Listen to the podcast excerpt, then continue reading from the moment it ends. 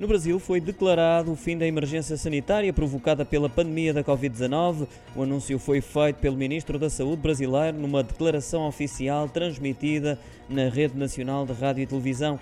Marcelo Queiroga justificou a decisão com a melhoria do cenário epidemiológico no país, graças ao sucesso da campanha de vacinação e à eficácia do sistema de saúde pública. Salientou, contudo, que o fim da emergência sanitária não significa o fim da Covid-19 e promete manter-se atento. Os números da pandemia no Brasil têm vindo a diminuir desde meados de fevereiro. Neste domingo, o país registrou o menor número de mortes num único dia, apenas 22, desde 29 de março de 2020.